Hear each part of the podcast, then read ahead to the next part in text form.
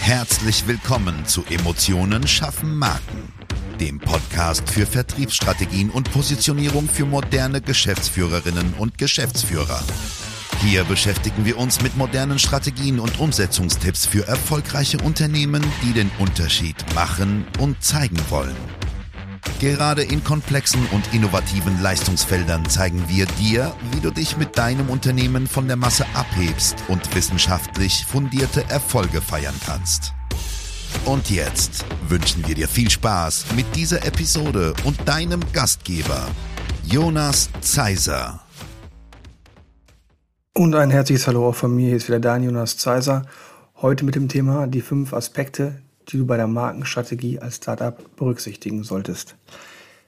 Natürlich geht es heute in der Folge vor allem um junge Unternehmen und auch um die Strategie der Fehlervermeidung, beziehungsweise um die Themen, die einem vielleicht am Anfang direkt das Genick brechen können. Wir sagen immer, wie viele geile Unternehmen haben wir niemals kennengelernt, weil irgendwas auf dieser Strecke passiert ist, fadenscheinige Kunden oder falsche Ratschläge oder fehlende Strategiepunkte, nicht genug getestet und so weiter. Und wir hoffen, dass diese Folge dem einen oder anderen Fehlschläge oder Fehlentscheidungen erspart. Ich habe diese Folge für dich in fünf Punkte unterteilt. Nummer eins, ganz klar, ist die Definition der Zielgruppe. Wir haben schon die eine oder andere Folge mit diesem Inhalt gemacht. Es ist aber dennoch nicht ganz das Gleiche und zwar aus folgendem Grund. Wenn du dich zum Beispiel in einem Dienstleistungsmarkt befindest, dann ist es so, dass du mit Sicherheit nicht direkt jeden Konzern als Kunden bekommst. Also ist die Frage, wie kannst du effizient wachsen mit deinen Kunden? Welche Kundenkreise sind vielleicht am Anfang sehr interessant und welche Kundenkreise sind es mittelfristig bis langfristig? Überleg dir mal, an wen du auch sehr einfach herankommst am Anfang. Vielleicht sagst du, am Anfang sind es Handwerksbetriebe, später sind es ähm, KMUs, 50 bis 250 Mitarbeiter oder was auch immer und später die Konzerne, weil du natürlich einen viel, viel längeren Atem brauchst oder zum Beispiel Städte, die ein unglaublich lang, ein unglaublich langes Entscheidungsintervall haben. Schau da ganz genau hin, wer für dein Konto am besten ist, weil das ist das, worauf es ankommt. Ich sage immer, wir sind nicht hier, um Freunde zu finden, sondern um Geschäft zu machen. Und ich glaube, dass diese Information und diese Denke auf diese Art und Weise da sehr, sehr gut helfen kann. Das heißt nicht, dass du deinen Traumkunden nicht definieren sollst oder deinen Wunschkunden nicht definieren sollst, sondern das heißt auch einfach, dass du bei der Findung deiner Zielgruppe realistische Erwartungen formulieren sollst. Weil sehr, sehr viele Unternehmen aus unserer Erfahrung daran scheitern, dass sie zu früh zu hoch hinaus wollen. Und ich hoffe, dass so ein kleiner Ratschlag da helfen kann. Baustein Nummer zwei, Positionierung, klar. Wie positionierst du dich? Wie ist die Wettbewerbslandschaft aufgestellt? Wer, wen gibt es überhaupt? Wen gibt es in meiner Region? Bin ich regional, überregional? Wie wollen und sollen mich meine Kunden und auch meine Dienstleister und Wettbewerber wahrnehmen? Ist eh unser Steckenpferd, darum gehe ich dann nicht weiter in der Tiefe drauf ein. Dafür gibt es ganz spezielle Folgen, die du hoffentlich hörst oder schon gehört hast. Wichtig ist allerdings, dass man nicht so tut, als wäre man schon das allergrößte und gestandenste Unternehmen weil dadurch verliert sich so ein bisschen der Charme eines Startups oder eines jungen Unternehmens, ganz egal, wie du es definierst. Schau genau hin, was auch erwartet wird und was vielleicht in deiner Branche auch ganz speziell von jungen Unternehmen gedacht und erwartet wird. Das ist nicht immer schlimm, man kann das aus unserer Sicht als Stärke ausspielen. Tu das, hör die anderen Folgen dazu und dann wird das funktionieren.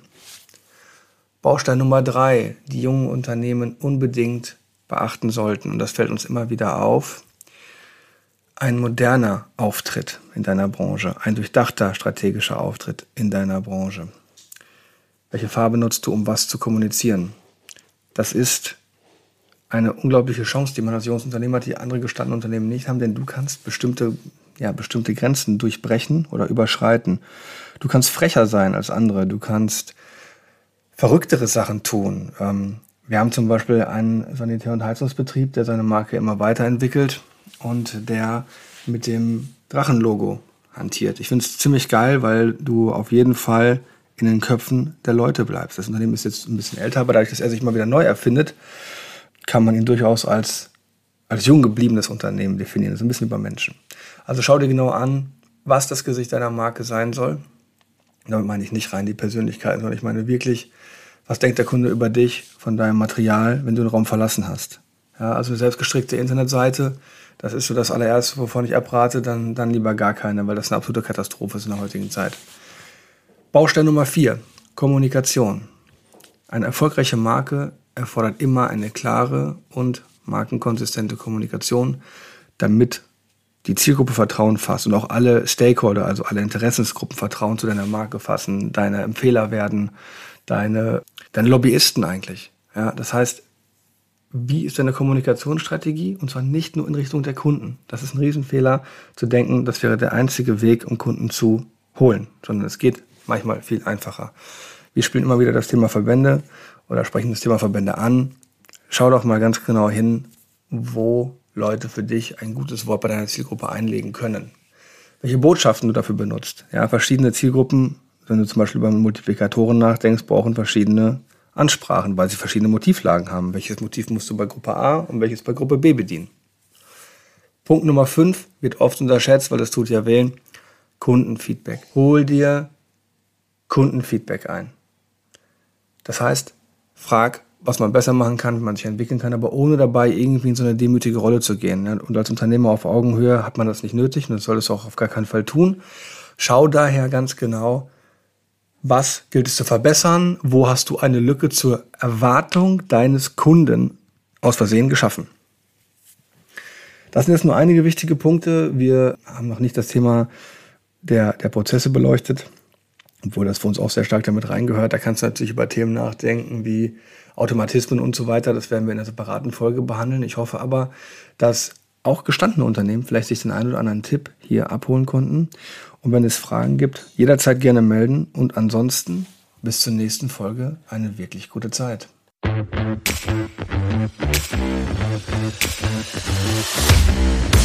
Schön, dass du diese Folge gehört hast und wir wünschen uns natürlich, dass du einige wichtige Impulse mitgenommen hast.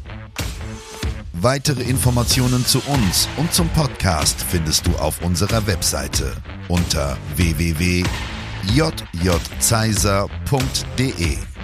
Wenn wir dir helfen können, sprich uns gerne an. Wir freuen uns. Den Link zum Kontaktformular findest du auf unserer Website und in den Show Notes. Bis zum nächsten Mal bei Emotionen schaffen Marken.